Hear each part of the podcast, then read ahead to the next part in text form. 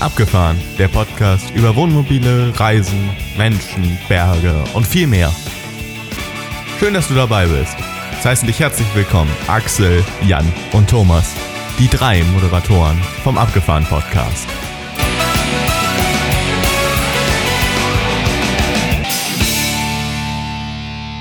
Herzlich willkommen beim Abgefahren Podcast. Mein Name ist Axel und heute bin ich der einzige Moderator. Meine Stimme ist etwas angeschlagen, leider nicht von einer durchzechten Nacht, sondern von einer schnöden Erkältung. Hashtag Vanlife ist ein erfolgreicher Hashtag auf Instagram und offenbar ein Phänomen der Corona-Pandemie. Mein Gast heute ist Weiblich, jung, klug, sieht gut aus, kreativ, macht irgendwas mit Medien, hat einen erfolgreichen YouTube-Kanal, einen Podcast und ein Alkoven-Wohnmobil.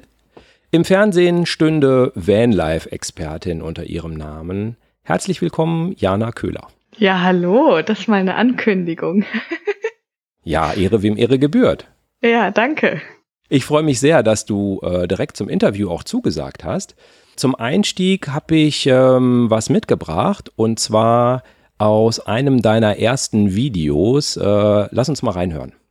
Es ist jetzt heute der 20. April und mein Ziel ist es, bis zum 1. Mai, sage ich jetzt einfach mal so, äh, den Wohnwagen zu kaufen.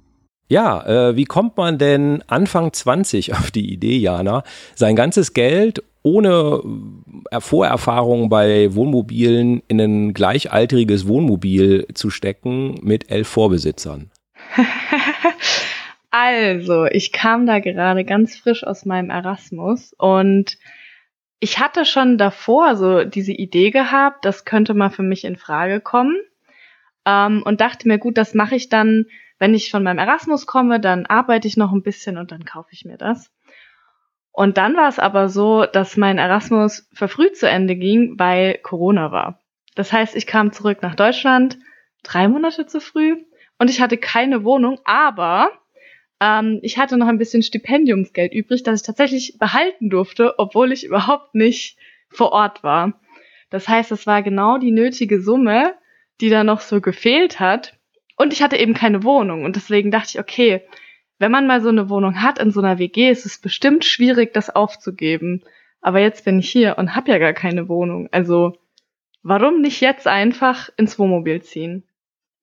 Und das war eigentlich ein guter Zeitpunkt rückblickend. Also ich bin voll zufrieden. Es war halt wirklich Corona zu der Zeit noch. Also in einigen Bundesländern durfte man da gar keine Wohnmobile anmelden. Ich hatte da Glück. Ähm, die Frau auf dem Meldeamt war dann auch so, sie wollen jetzt ein Wohnmobil anmelden. So, ja, will ich jetzt anmelden.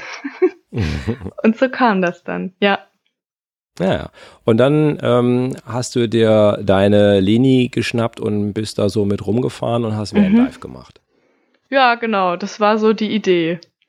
Ja, also es ging irgendwie, ja, auch mal, mal holprig, mal nicht so holprig los.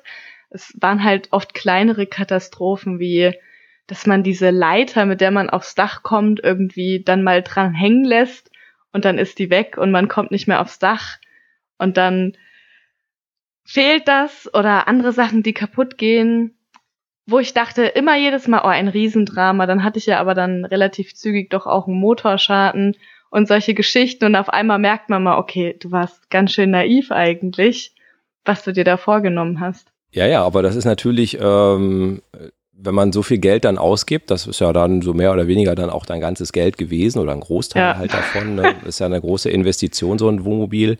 Als junger Mensch kann man das, glaube ich, machen, ne? weil man da noch nicht so viel Verpflichtungen hat einfach. Ne? Man muss ja nicht noch nicht, nicht so wahnsinnig drüber nachdenken, was man dann in fünf Jahren äh, macht oder was einem dann vielleicht fehlt. Ne? Ja, und ich muss sagen, das ist ja erst drei Jahre her und ich kann mich noch erinnern, als ich von dieser ersten Reise zurückkam, ähm, hatte ich wirklich dann fast kein Geld mehr und dachte irgendwie, okay, jetzt habe ich dieses riesen Wohnmobil, sonst habe ich zwar nichts mehr und wäre das heute, würde ich mir schon mehr Sorgen machen.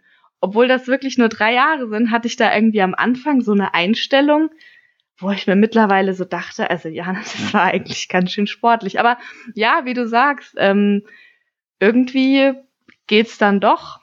Und man hat halt vieles nicht Aber was man hat, das hat man halt so. Außerdem unter Investitionsgesichtspunkten ist ja ein Wohnmobil aktuell ein super Investitionsobjekt. Wahrscheinlich könntest du es fürs Doppelte wieder verkaufen, weil du hast ja auch äh, hübsch angemalt. Ja, voll. Also ich vielleicht fürs nicht fürs Doppelte, aber an sich wahrscheinlich könnte ich es gewinnbringend verkaufen. Ja. Mhm. Ja, krass, ne? Ja. Ähm, wo, wo ging denn deine, deine Reise? Du hast gerade schon angesprochen, ähm, dass du von, als du von einer Reise rüber äh, zurückkamst, äh, das Bankkonto doch relativ ebbe war. Ähm, wo ging denn deine, deine Vanlife-Reise äh, hin? Die erste Reise, die ging einmal um die Ostsee, also wirklich Polen, Litauen, Litauen, boah, das war viel. Nee, Polen, Litauen, Lettland, Estland. Die Länder sind schwierig, da komme ich immer in der Reihenfolge durcheinander. Und dann ähm, Finnland und Schweden. Weil, ich habe ja vorhin schon erzählt, ich habe Erasmus gemacht. Das wäre eben in äh, Finnland gewesen oder war ja auch in Finnland, halt ein bisschen kürzer. Und ich hatte meine ganzen Sachen noch da, weil ich halt wie alle dachte, naja, Corona dauert ja nur zwei Wochen. Und deswegen habe hab ich nicht so viel Zeug mitgenommen. Ich dachte, ich komme dann in zwei Wochen wieder, aber faktisch kam ich halt erst vier Monate später und ähm, habe quasi im Prinzip meine Sachen in Finnland abgeholt. Das war so das Ziel und deswegen bin ich da überhaupt hingefahren und habe das eben mit dieser großen Reise verbunden, was sich sehr schön zusammengefügt hat. Und die zweite? Da bist du dann ja nochmal los, ne? Ja, also die zweite Reise, die war nach Spanien, würde ich sagen zweite große Reise. Ich bin ja im Prinzip zweimal nach Spanien gefahren, aber eigentlich war es eine Reise. Ich bin zwar mal quasi zurückgefahren zwischendrin, aber das war ja wirklich nur für, für drei, vier Wochen. Also nur, also für viele ist das ja schon viel, aber dadurch, dass ich wirklich fast ein Jahr in Spanien war, ähm, ist das für mich eigentlich so eine Reise gewesen, weil es eine große Erfahrung war. Ja, spannend. Wir kommen gleich nochmal auf die Reisen, aber ich möchte nochmal bevor wir jetzt in dieses Thema Vanlife einsteigen, überhaupt, ja, Vanlife, was, ich habe so ein bisschen drüber nachgedacht für mich, was bedeutet das eigentlich, wenn man natürlich jetzt in so einem 9-to-5-Job steckt, eine ganze Reihe Verpflichtungen hat, wie zum Beispiel auf der Arbeit, in der Familie, vielleicht in Vereinen, Freunde, die Bank wegen der Hypothek und so weiter. Da erzeugt natürlich Vanlife ähm, doch auch einige Sehnsüchte, weil man eben im Kern diese Freiheit sieht. Die Leute machen einfach, was sie wollen am Tag, die fahren einfach und äh, haben auch unendlich Zeit, die haben keinen Zeitstress und so weiter. Vielleicht so ein bisschen dann auch Minimalismus, also die haben nicht so einen vollen Rucksack äh, im, im übertragenen Sinne, sind viel draußen, total selbstbestimmt, barfuß am Strand, immer gutes Wetter, keine Probleme. ähm, das ist ja so ein bisschen das, was sozusagen diese diese Sache äh, in, in uns weckt. Aber was würdest du sagen, was ist Vanlife? Also für mich war es halt ganz blöd gesagt auch die erste eigene Wohnung. Also Vanlife hat für mich bedeutet, ich habe jetzt hier ein Fahrzeug, das ist quasi mein, mein erstes Eigenheim. Ich kann hier drin machen, was ich will, weil ich davor halt klar Studentin nur in WGs gewohnt habe. Und das war eigentlich ähm, erst die erste große Freiheit für mich, wirklich dieses Auto zu haben und das gehört nur mir. Und ich kann mich noch erinnern, als ich da irgendwie überlegt habe, was könnte ich verändern. Und Jascha meinte, normal halt meine Wand weiß. Und ich war so, wie ich kann jetzt nicht einfach die Wand weiß malen. Ich meine, klar, ist auch dein Auto. dann wurde mir das so klar, ja stimmt, okay, ich kann damit jetzt wirklich alles machen. Und der hat diese Freiheit, zieht sich natürlich ein bisschen durch. Nicht nur das Auto kann gestaltet werden oder der Raum kann irgendwie ja eingenommen werden, sondern man kann eben diesen Raum auch noch bewegen, was natürlich auch ziemlich cool ist. Ähm, und Vanlife ist für mich schon auch in dem eigenen Tempo irgendwie reisen. Ich glaube, das ist mir ganz wichtig, weil mir andere Reiseformen stressen mich manchmal ein bisschen. Ähm, wenn ich irgendwie weiß, okay, ich habe jetzt hier was gebucht, ich muss hier und hier da sein, und das alles ist Vanlife halt nicht. Also ich kann in meinem Tempo irgendwo hinfahren oder ich kann es halt auch lassen. Und ich glaube, diese Spontanität ist mir sehr, sehr wichtig. Gar nicht so sehr, ähm, klar auch die schönen Strände oder irgendwie schönes Meer. Das ist super. Aber ich glaube, noch mehr ist es für mich wirklich dieses ungebunden sein. Ja, und vielleicht auch gar nicht so wichtig wo, aber Hauptsache ich kann es entscheiden. Ja. Und würdest du sagen, es gibt einen Unterschied zwischen Vanlife und Camping? Oh, ähm, ja. Ich war auf einer Veranstaltung gewesen und da ging es um das Thema Reisen und da gab es eine Aufteilung in Camping und Vanlife mhm. und ich war so, was soll das denn? Das wird hier aufgeteilt und dann war ich eben ähm, in beiden Geländen und habe mir das angeschaut, so messeähnlich. Und da gab es schon Unterschiede. Beim Camping waren halt die etwas älteren Leute, da ging es dann irgendwie diese klassischen weißen Wohnmobile, die man eben sieht. Und Vanlife waren dann die coolen, selbst ausgebauten. Ich musste darüber echt schmunzeln, weil es so paradox ist, weil eigentlich, ja, es sollte doch eigentlich dieses Fahrzeug gar nicht so, gar nicht so viel aussagen. Also, ähm, ich muss sagen, auf meiner Reise, wenn man andere Leute getroffen hat, ist es natürlich schon immer nett, ah, was hast du in deinem Fahrzeug? Aber ich kann mich noch an eine Bekanntschaft äh, erinnern, das war die Claudia, die, die meinte, oh ja, na, ich muss aber nicht dein Fahrzeug anschauen und sagen, dass es schön ist, oder? ich war, nee, nee, Claudia musste nicht. Ja, gut. und ich, ich glaube, ähm, dieses. Sie meinte, das wird so geheuchelt oder war das das, was sie andeuten ja. wollte, dass äh, immer alle alles toll finden? Ja, und halt auch, dass es so ein guter Smalltalk-Einstieg ist, weißt du, das stimmt schon. Hm, okay. Du gehst zu anderen Leuten hin und sagst dann erstmal, oh cool, wie hast du das gemacht? Oder das sieht ja toll aus oder so. Und ähm, mir ist es, glaube ich, auch ziemlich egal. Also klar, man hat leider in sich dann doch irgendwie so Sehnsüchte wie, ja, so ein kühler, cooler Düdo oder irgendwas Besonderes hätte man gerne, was dann wieder eher in diese hippe Vanlife-Kategorie fällt. Aber im Endeffekt gibt es da für mich, glaube ich, keinen Unterschied, weil alle irgendwie dasselbe wollen. Also es gibt aber auch Leute, die Vanlife machen, die, glaube ich, im Kopf eher spießig sind und Leute, die ganz normale, also in Anführungszeichen spießige Wohnmobile fahren, die die übelsten Freigeister sind. Und das so aufzuteilen, das, nee. Ja, ja, das wäre dann ja im Prinzip, sobald jemand, äh, der Vanlife macht, auf den Campingplatz fährt, weil er irgendwie duschen oder waschen will, Richtig. ist dann ja sozusagen, da entschuldigen die sich da ja auch schon mal für, Richtig. dass sie das gemacht haben. Auch ja, schon passiert. Aber so dringend mal auf den Campingplatz und aha, als wenn das irgendwie, als wenn einem da ein Fuß abfallen müsste, irgendwie, weil man auf einem Campingplatz war. Ne? Hm. Ja, voll, habe ich auch schon gehört, dass Leute sagen, ja, weil wir machen das nicht öfter. wo ich mir so denke, oh. und das ist wirklich eine Sache, rückblickend bei meiner Reise, was würde ich anders machen? Ich würde öfter auf Campingplätze gehen. Wirklich, würde mhm. ich so, würde ich so rückblickend sagen. Weil es einfach ähm, manchmal schön ist, so ein bisschen Komfort zu haben. Man weiß irgendwie, man kann hier ruhig schlafen. Und ähm, es ist so ein bisschen uncool, in Anführungszeichen, habe ich das Gefühl. Aber eigentlich gibt es überhaupt nichts dagegen einzuwenden. Absolut nicht. Thomas, Jan und ich, wir machen das ja auch in gewisser Mischung sozusagen. Ja. Ne? Also mit einer Familie auf einem Parkplatz äh, in der Nähe vom Strand in Spanien äh, ist auch deshalb schon nicht besonders witzig, weil du das Klo gar nicht so oft irgendwie irgendwo hinbringen kannst, wie das Ding voll ist. Ne?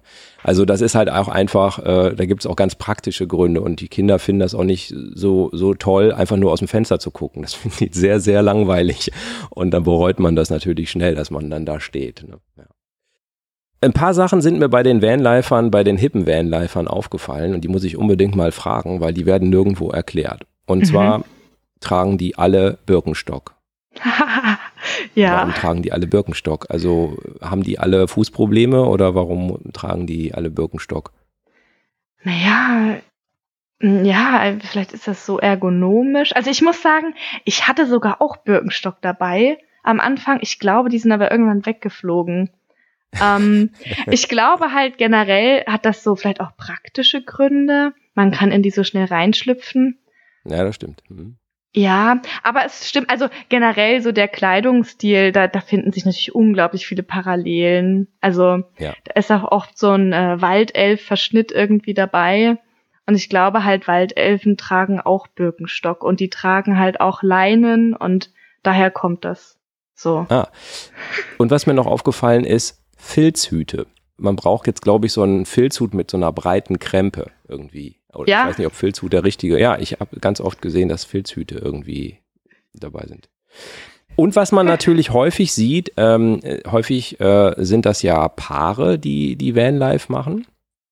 Und äh, da sitzt natürlich die, die Dame dieses Vanlife-Paars dann auch gerne auf der Bettkante in einem äh, oder oder ist gerade aufgewacht äh, und sitzt in ihrer knappen Schlafbekleidung irgendwo oder äh, geht mal baden, was man dann im Video äh, sehen darf.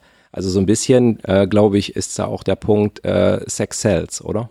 Ja, auf jeden Fall. Ähm, ich glaube halt, ähm, dass natürlich sich jeder freut, wenn er irgendwie auch Likes auf seine Beiträge bekommt. Und ganz, naja, es sieht natürlich schön aus. Diese Bilder sind alle oft sehr schön und sinnlich und die wissen ja auch, wie, wie man das post. Ähm, ja, ich finde das irgendwie sehr schwierig. Auf der einen Seite, es kann wirklich jeder posten, was er will. Ähm, aber ich frage mich natürlich irgendwie schon, was damit irgendwie vermittelt werden soll. Also wie deren Vanlife aussieht, wie es bei mir nicht aussieht. Mhm. Weil Vanlife ist nicht so sexy eigentlich. Würde ich jetzt nicht so bestätigen.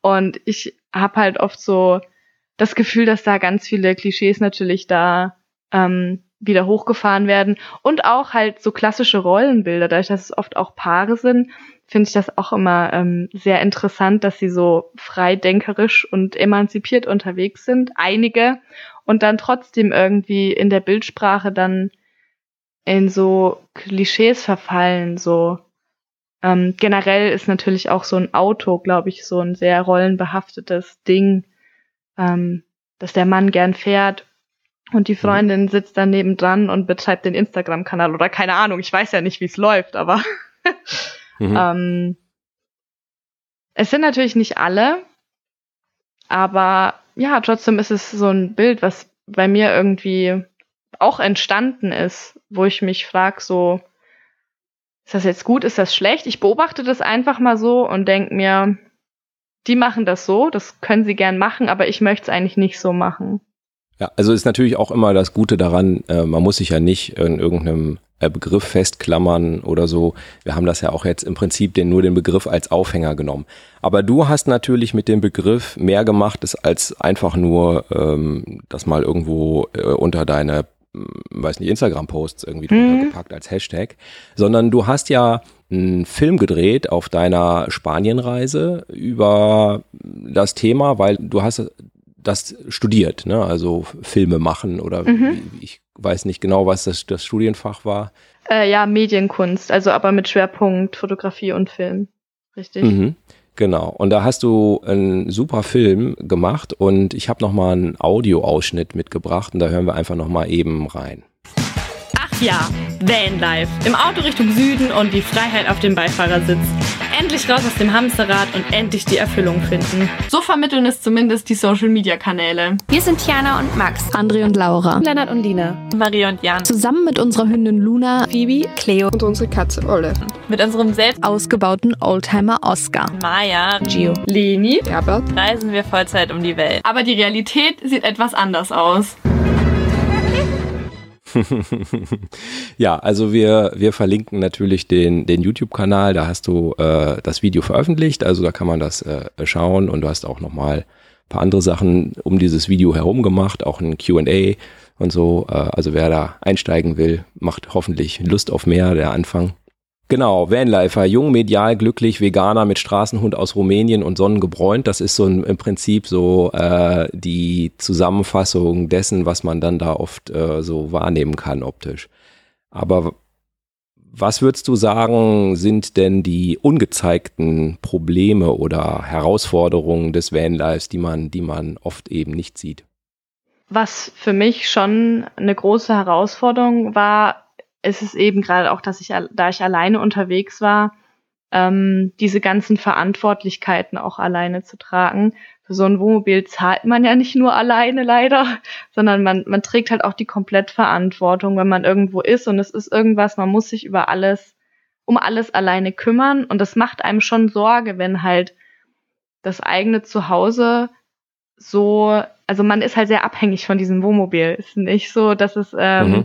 dass man im Hotel ist und der Leihwagen geht kaputt, sondern äh, das Hotel ist das Auto. Und ähm, ich, das hat mich gerade am Anfang schon sehr unter Druck gesetzt und ich würde auch sagen, das ist was, was äh, das Vanlife für mich gar nicht so frei macht, wie es vielleicht erscheint. Ähm, weil es halt äh, diese große Sache ist, mit der man irgendwie umgehen muss.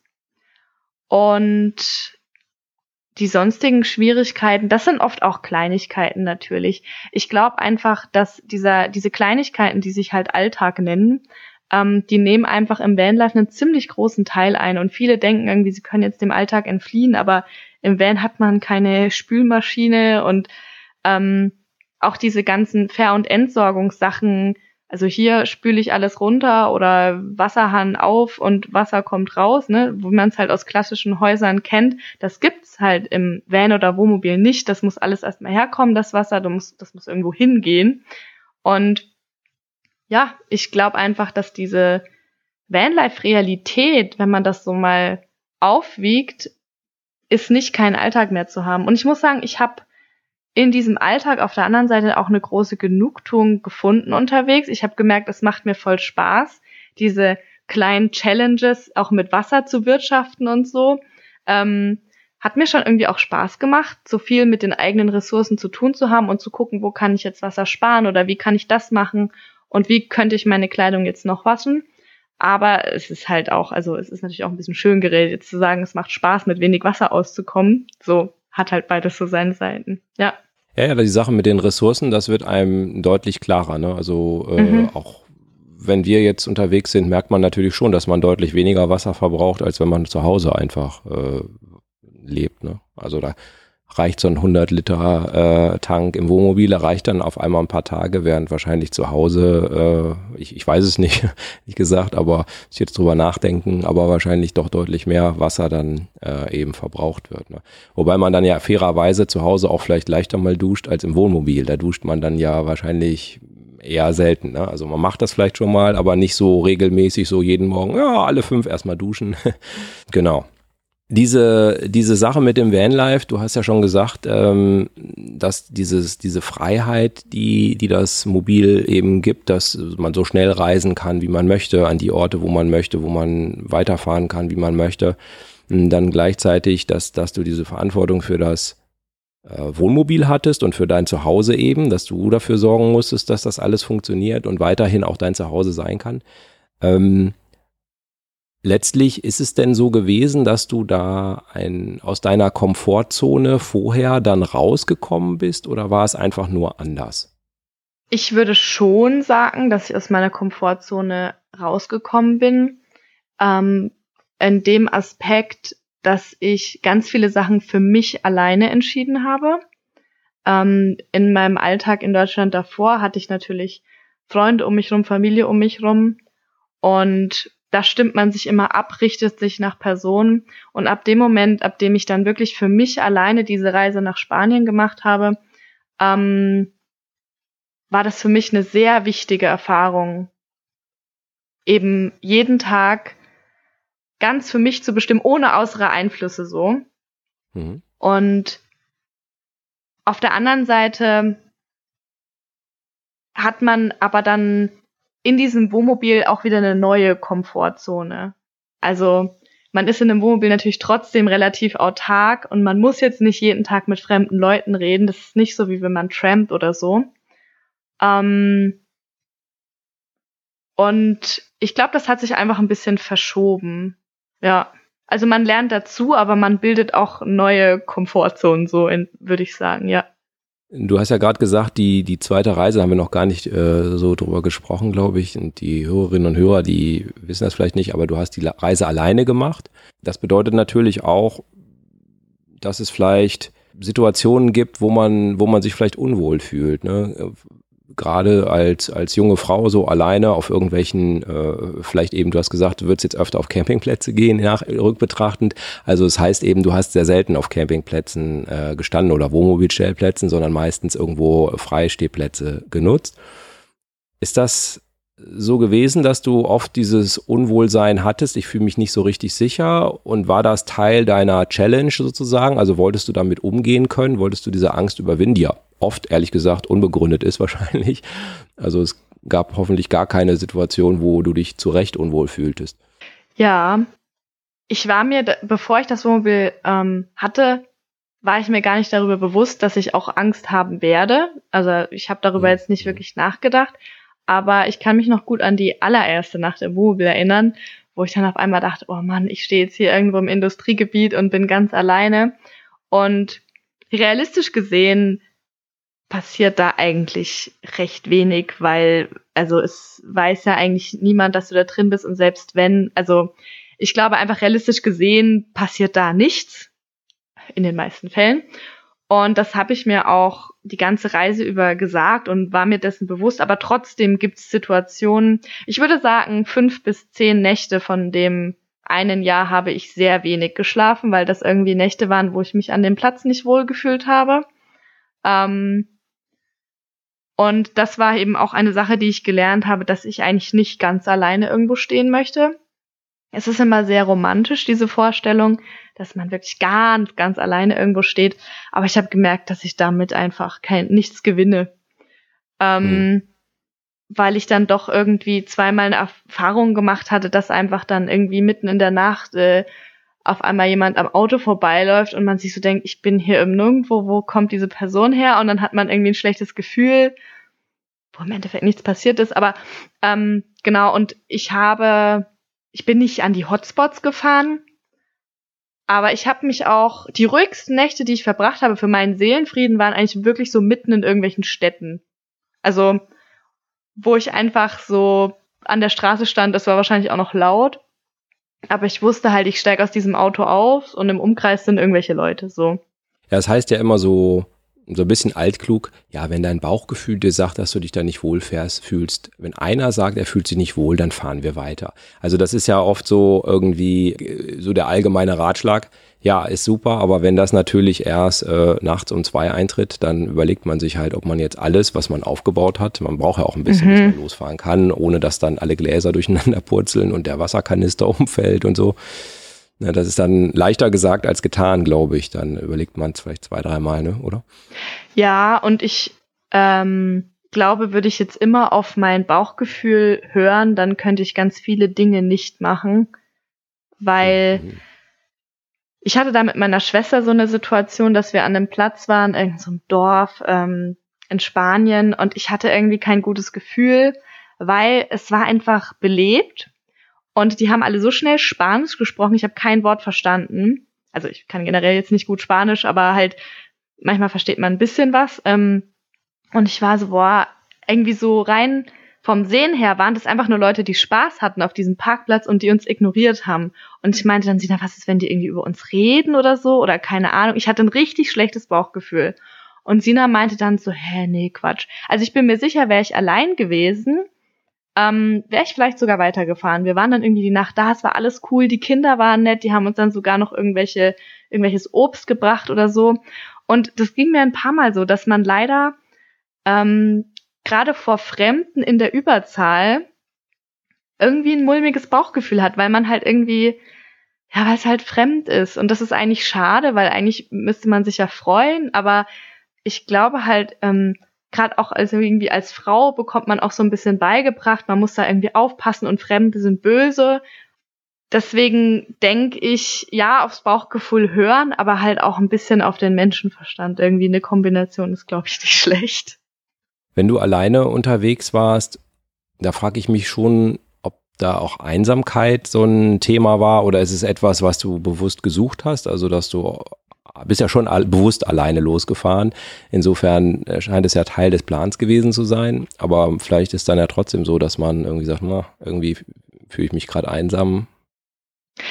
Ja, also die Idee der ganzen Sache war halt, ähm, ich will losfahren und ich will wissen, wer ich bin, wenn ich niemanden treffe, der mich schon kennt.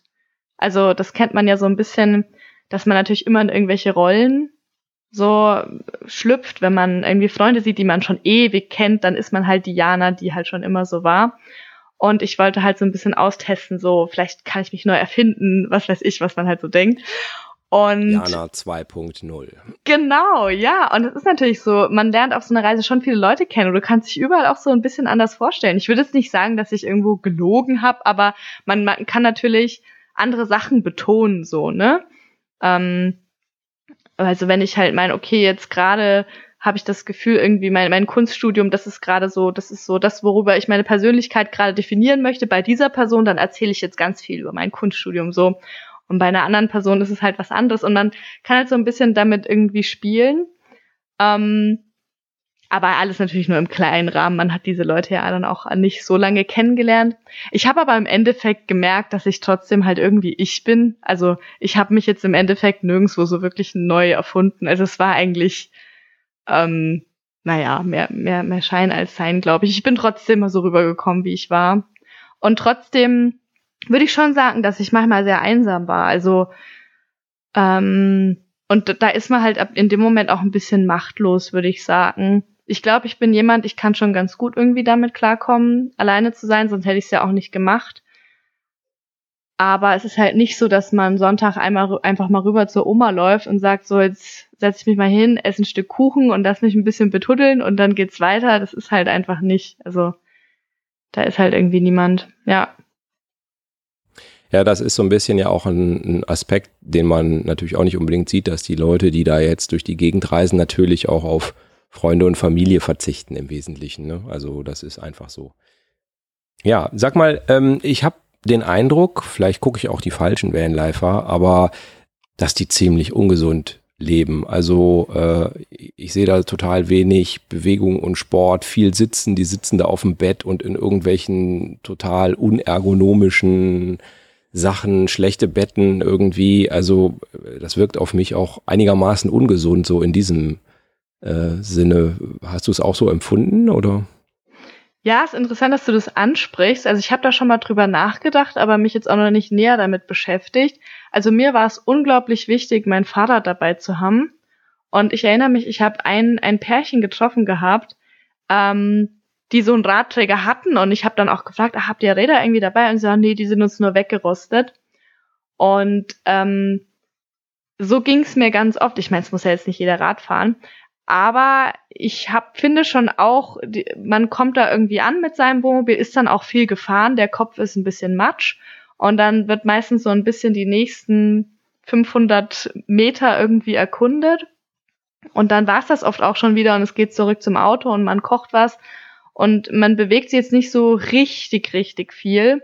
Und mir ging das auch so, wenn ich schneller gereist bin, ähm, dass man eben auch viel sehen will und dann ist das irgendwie auch schwierig zu kombinieren. Aber gerade wenn ich jetzt irgendwie paar Tage irgendwo war, dann kam bei mir immer am Tag nach dem Fahrtag der Bewegungsdrang. Also ich bin eigentlich immer mit dem Fahrrad gefahren und ich habe auch versucht, selbst wenn ich an einem Tag viel gefahren bin, abends nochmal das Fahrrad runterzunehmen. Und ähm, ich meine, man ich habe ja jetzt auch parallel wirklich dann auch noch viel am Laptop gesessen, was ja viele dieser Vanlifer ja wahrscheinlich auch machen, wenn sie ihre Videos schneiden. Und man hat halt wirklich auch nicht so einen mega Sitzkomfort. Also man hat ja jetzt keinen Drehstuhl mit Ohren oder eine schöne Position für den Laptop. Also ähm, ich würde schon sagen, ich hatte in auf meiner Reise hatte ich auch mehr Rückenschmerzen als jetzt zum Beispiel, weil ich mich weniger bewegt habe. Also das kann ich an der Stelle schon bestätigen, würde ich sagen, ja. Also das wäre ja eigentlich so ein bisschen die Erweiterung des Ganzen, indem man jetzt nicht nur äh, an schönen Plätzen steht, sondern auch noch so mega sportlich ist. Das wäre ja jetzt eigentlich äh, äh, noch so die Erweiterung von Vanlife, die dann alle noch so mit Sixpack rumlaufen und so weiter. Das, äh, ja, vielleicht eine Marktlücke. Naja, kann ich dann ja mal füllen, die Marktlücke. Nein, Spaß. Sag mal, du hast einen ganz interessanten Aspekt in deinem Film beleuchtet, nämlich, dass, sagen wir mal, ein gewisser Ursprung von diesem Vanlife auch ganz, ganz platte Gründe hat, ähm, nämlich den, den Grund sozusagen, ja, ich, sag mal Vanlife aus wirtschaftlichen Gründen. Also es geht gar nicht darum, Vanlife zu machen, weil man irgendwie so wahnsinnig frei sein will, sondern es geht nur darum, dass man sich mehr als einen Van eben nicht leisten kann und äh, das aus wirtschaftlichen Gründen eben im Auto wohnt das ist ja so ein Aspekt, den, den wir ja auf YouTube gar nicht sehen, weil die natürlich keinen YouTube-Kanal betreiben, die Leute, die das äh, so machen. Ja, absolut. Und du hast da ja auch Leute äh, getroffen, ne, die, die das aus diesen Gründen eben machen, einfach. Ne? Mhm. Ja, und ich fand das schon irgendwie sehr spannend, wie da so zwei Welten aufeinanderbrechen. Also ich, wo so mein ganzes Gespartes für dieses Auto auf den Kopf gehauen hat und irgendwie denkt, das wäre jetzt irgendwie ein Privileg, unterwegs zu sein. Und für andere Leute ich meine, die entscheiden sich schon dafür, weil sie für sie einfach irgendwie passend erscheint. Aber da steht dann schon eher der Gedanke im Vordergrund halt, dass sie irgendwie einen günstigeren Lebensstil haben können und die wohnen natürlich dann auch ganz anders. Da geht's dann wahrscheinlich eher weniger darum, jetzt möglichst viele Kilometer zu machen und Sachen zu sehen. Und ja, also ich habe da ja äh, gerade auch den Anzumat kennengelernt, der auch im Film dabei ist, der das eben schon seit über sechs Jahren macht und keine Ahnung hat, was Hashtag Vanlife ist. Er hat halt einfach keine Rente leider und deswegen versucht er so ein bisschen sich irgendwie da entlang zu hangeln. Und das war schon sehr interessant, mich mit ihm zu unterhalten. Und ich habe einfach gemerkt, dass der in ganz anderen Sphären irgendwie auch schwimmt wie ich oder dass für ihn was ganz anderes bedeutet. Das ist ja auch generell ein ganz interessanter Aspekt, dieses Thema Vanlife und Geld. Also viele Leute fragen sich ja, wie machen die denn das? Also wieso kündigen die ihren Job und so weiter?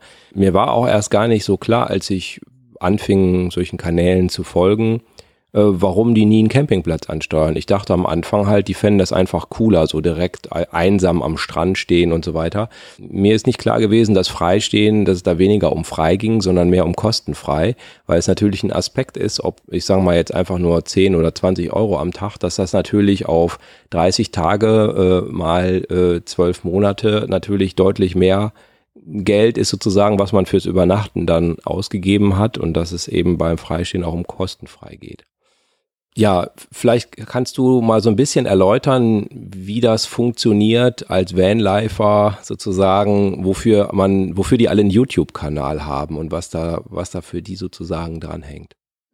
Also ich kann da mal kurz von mir ausgehen. Ich bin halt losgefahren mhm. auf meine Reise und dachte halt, na gut, ich wollte halt den Film für meine Bachelorarbeit machen, das war klar. Und dann dachte ich halt, na gut, solange halt bis mein Geld reicht, mache ich das halt jetzt, keine Ahnung, zwei, drei Monate. Und dann habe ich eben gemerkt, dass es auf YouTube diese Van-Life-Blase gibt. Und ähm, ich habe schon immer gerne Videos gemacht und dachte mir, cool, vielleicht kann ich das auch. Und dann habe ich eben gemerkt, okay, ich kann damit sogar irgendwie Geld verdienen. Und deswegen, ja, war das für mich natürlich auch irgendwie motivierend, weil es für mich dann die Chance war, auch meine Reise eben zu verlängern einfach. Und das ist eben für ganz viele andere Vanlife-Influencer oder YouTuber, denke ich, ähnlich, dass sie sich so halt im Prinzip die Reise finanzieren. Ich, wenn ich jetzt mal so irgendwie das bei mir angucke ähm, und das irgendwie so versuche auf andere zu übertragen, also die meisten denke ich jetzt nicht, dass die damit mega viel Geld verdienen. Und auch ich hätte, könnte mir jetzt nicht leisten, jeden Tag auf den Campingplatz zu gehen. Man muss schon seinen Lebensstandard irgendwie ein bisschen runterfahren. Und wenn man das dann macht mit dem YouTube, glaube ich, kommt man ganz gut über die Runden. Aber ja, man, man verdient jetzt auch keine, keine Millionen. Also es gibt vereinzelt welche, die dann ja auch auf Instagram irgendwie über 100.000 Abonnenten haben. Ähm, da kann ich mir schon vorstellen, dass sie ein bisschen besser verdienen, aber ich würde schon sagen, so die Durchschnittsinfluencer ähm, verdienen ein bisschen was dazu.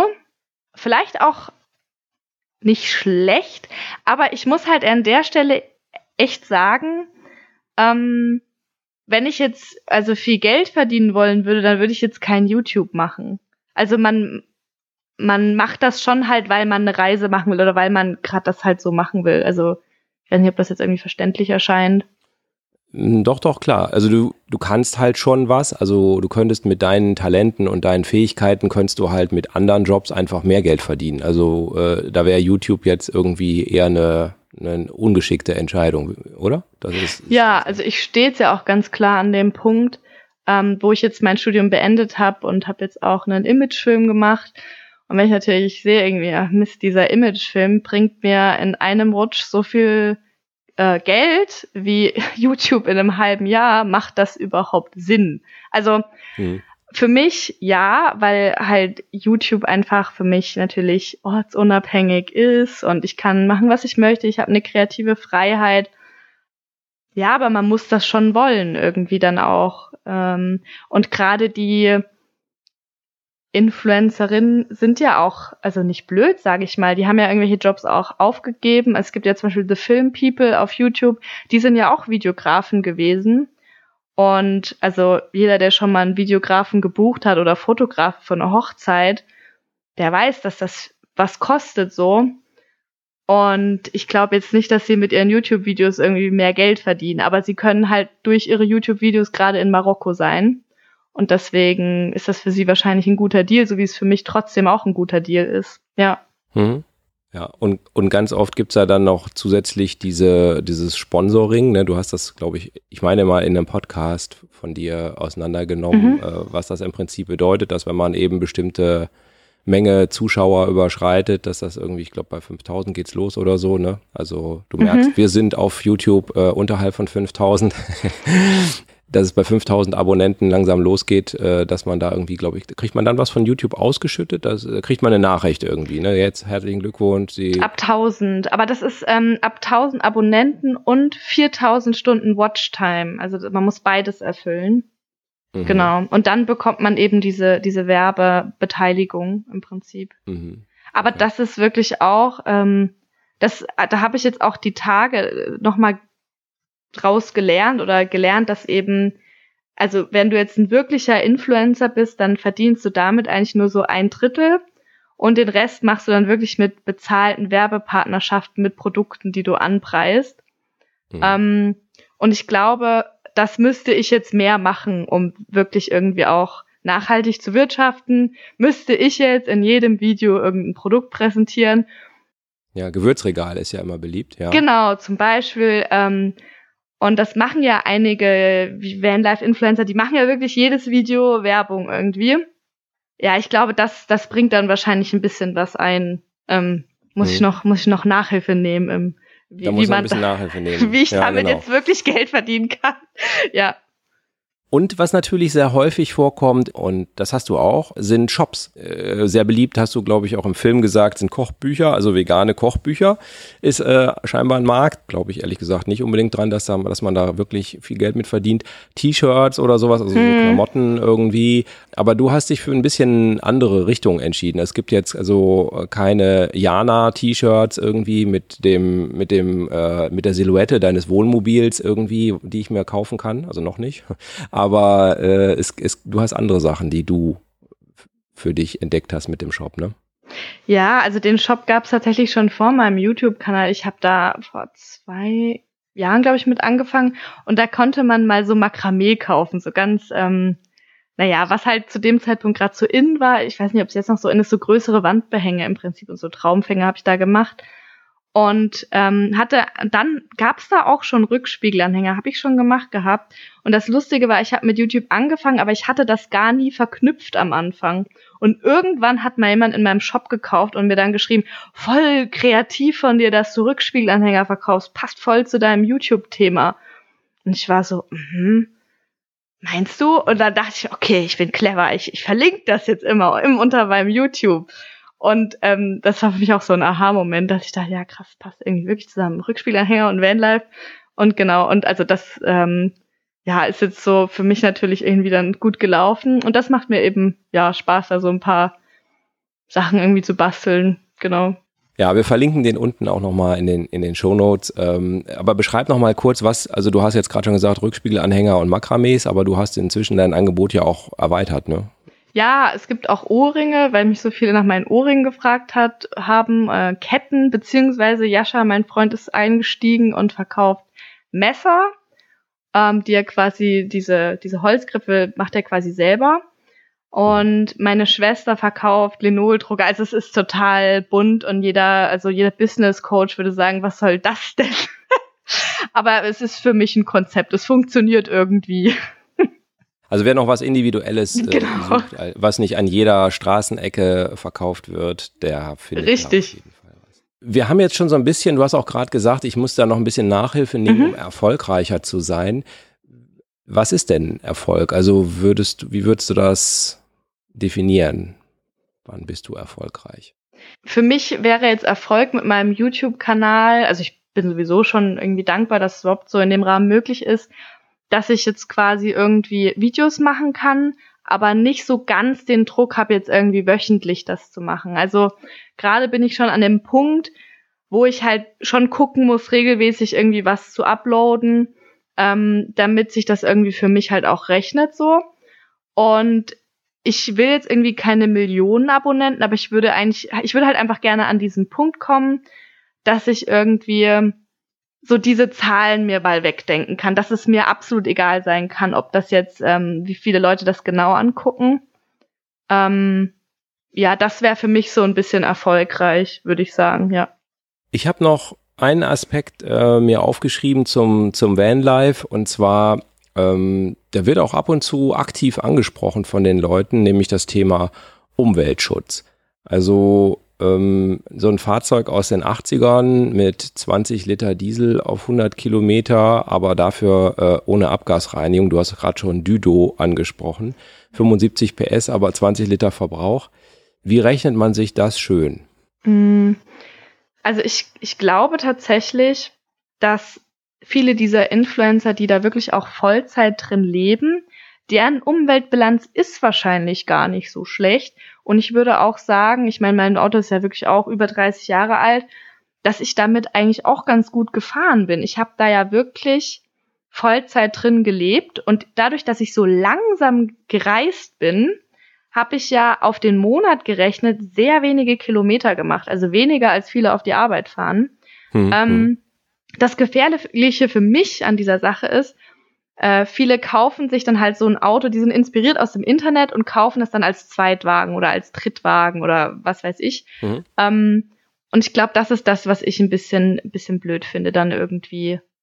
Also wenn das dazu inspiriert, sich so ein Fahrzeug zu kaufen als drittes Fahrzeug. Ja, also ich meine, ich will an der Stelle jetzt auch niemanden was verbieten oder so.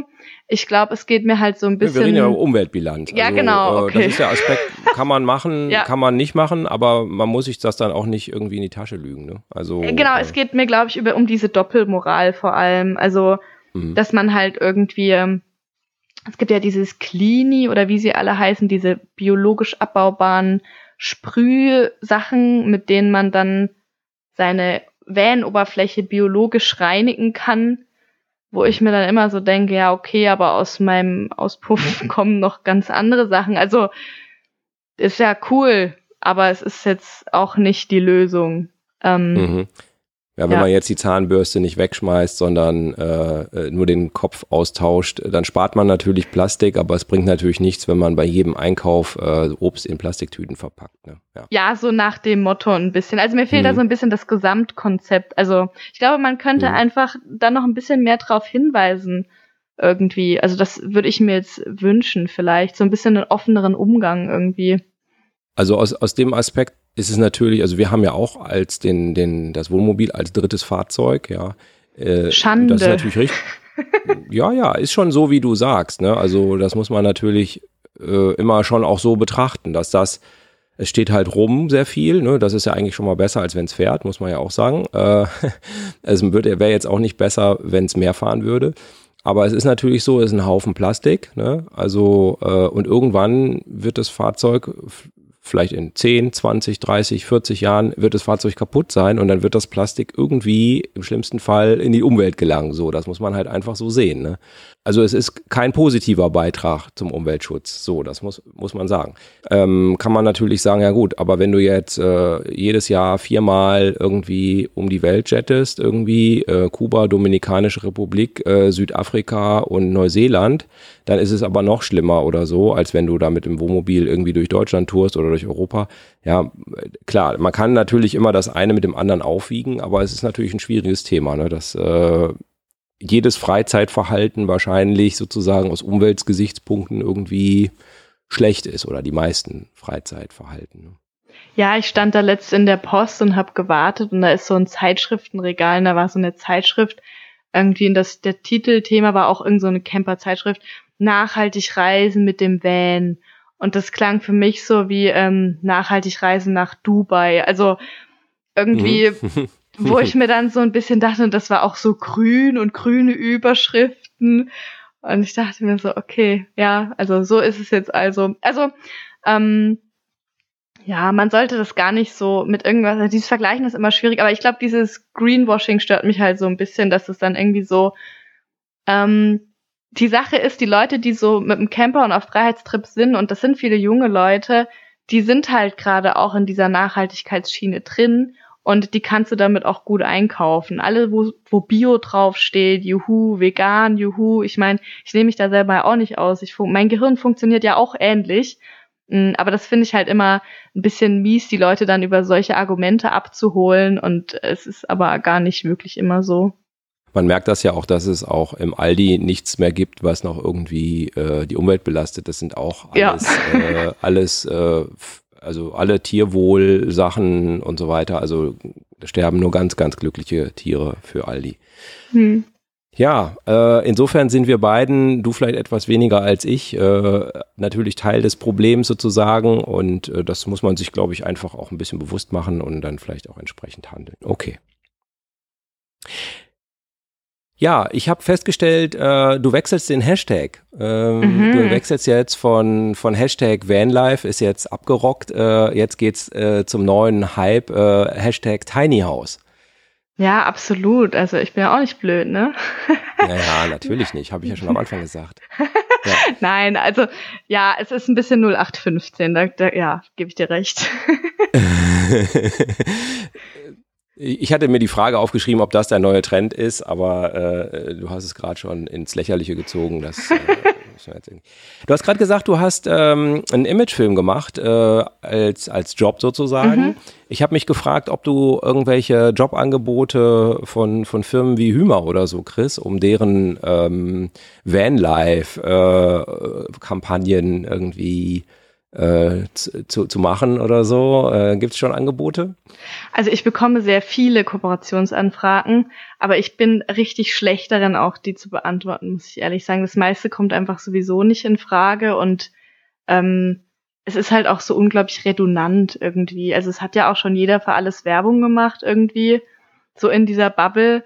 Und also ich glaube, es, das muss mir schon echt gut gefallen irgendwie. Ich, mir macht das auch nicht so viel Spaß mit dieser Werbung, glaube ich. Ähm nee, ich meinte auch jetzt gar nicht Werbung und Kooperation, okay, sondern ja. ich meinte wirklich ein richtiges Jobangebot, so äh, hier Head of Communication, tralala, irgendwie so ein schöner Titel.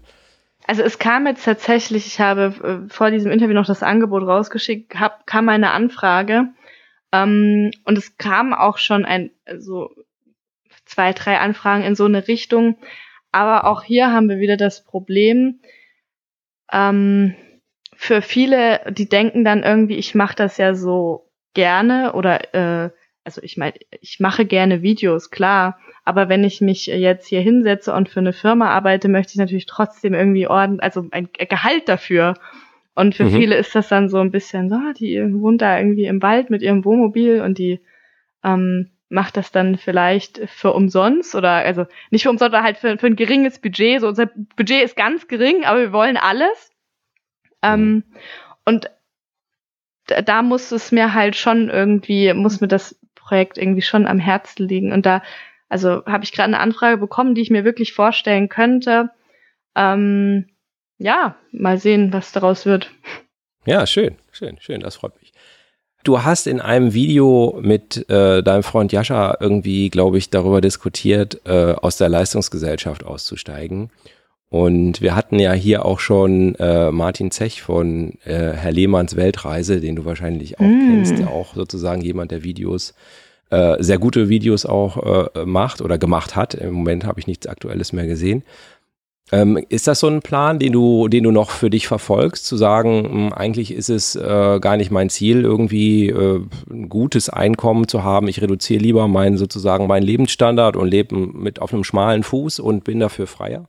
Ja, also ich, ich glaube, ich bin da halt gerade nach meinem Studium jetzt an so einem Punkt, wo solche Entscheidungen irgendwie auch anstehen. Und ich habe halt gerade eben mit dieser Hausrenovierung jetzt schon irgendwie natürlich einen Kostenpunkt, der irgendwie gedeckt werden möchte. Ähm, ich glaube, ich möchte schon die Projekte, die ich mache, uneingeschränkt umsetzen können. Und so, so viel muss ich natürlich irgendwie auch verdienen.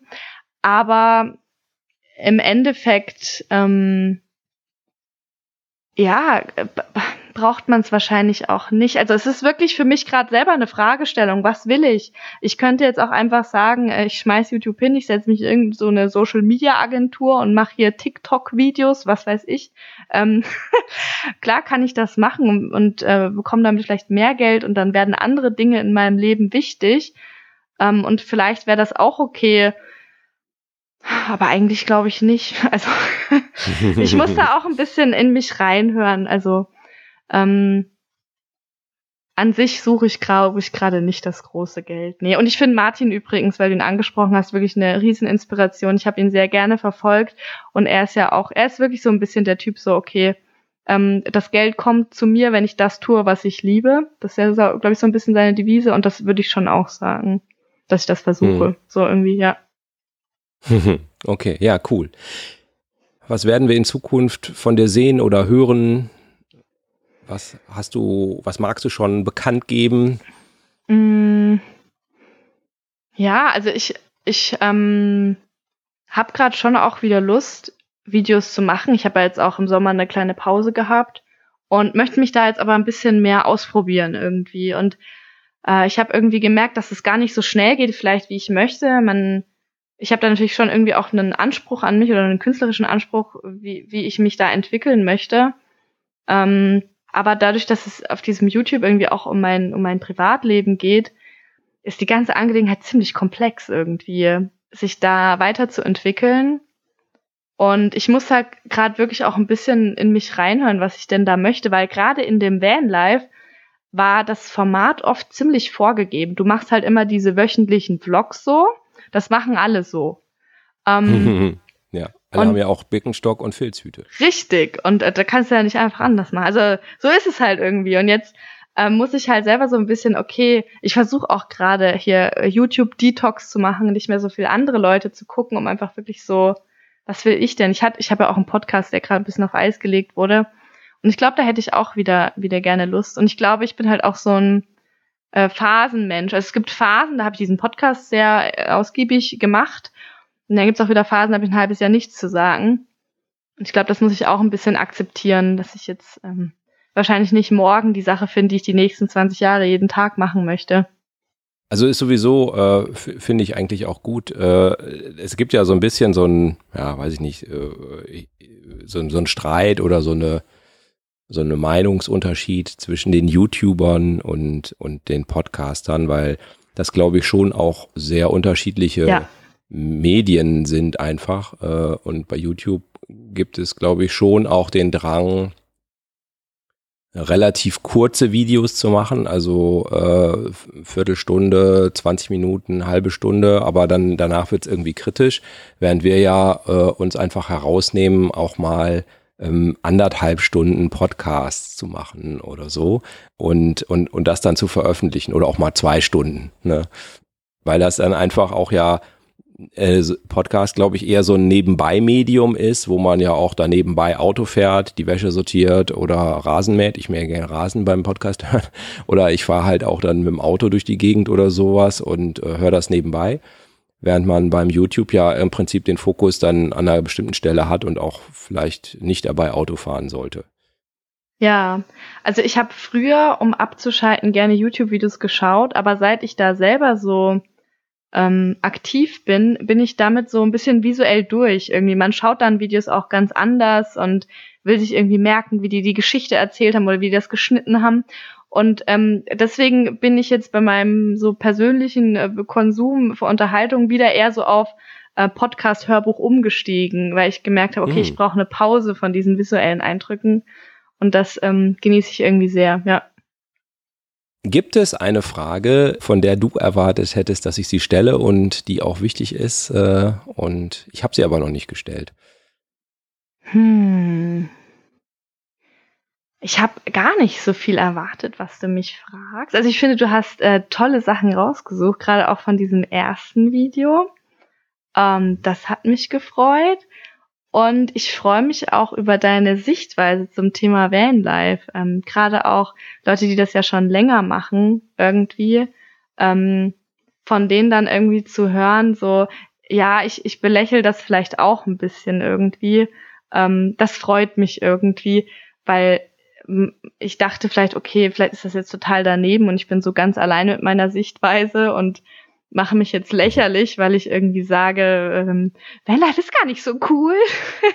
und das ist irgendwie schön, irgendwie, ähm, weil das ja auch was ist, was ich mache. Ich möchte ja trotzdem weiterhin irgendwie mit meinem Wohnmobil verreisen und du liebst dein Wohnmobil auch, du liebst das, Camp, liebst das Campen und trotzdem haben wir gerade diese Trendbewegung, mit der wir gerade irgendwie umgehen müssen und mit diesen komischen Nebenerzeugnissen, die da irgendwie mit einhergehen.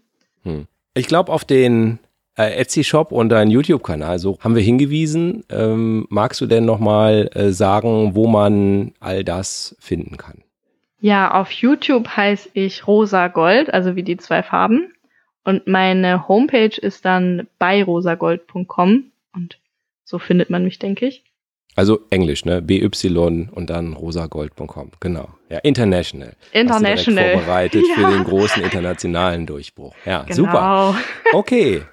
Sehr cool, Jana. Ja, vielen, vielen lieben Dank, dass äh, wir so ein cooles Interview äh, geführt haben und dass du für uns nochmal äh, Vanlife aufgewärmt hast, obwohl du ja ein bisschen Abstand haben wolltest. Mhm. Hast du ja auch angekündigt von dem Thema. Ich danke dir ganz herzlich, dass du, dass du dir die Zeit genommen hast und äh, wünsche dir für die Zukunft alles Gute und viel Spaß bei der Tiny House Renovierung und äh, äh, liebe Grüße an deinen Freund, der jetzt äh, anderthalb Stunden auf dich verzichten musste. Der war im Kino. ah, okay, dann war es ja gar kein Verzicht vielleicht. Ja. Du warst ja nicht mit.